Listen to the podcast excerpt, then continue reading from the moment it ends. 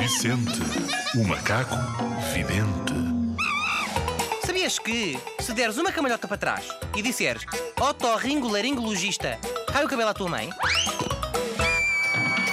Isto é tudo uma cacada. Não tentes isto em casa.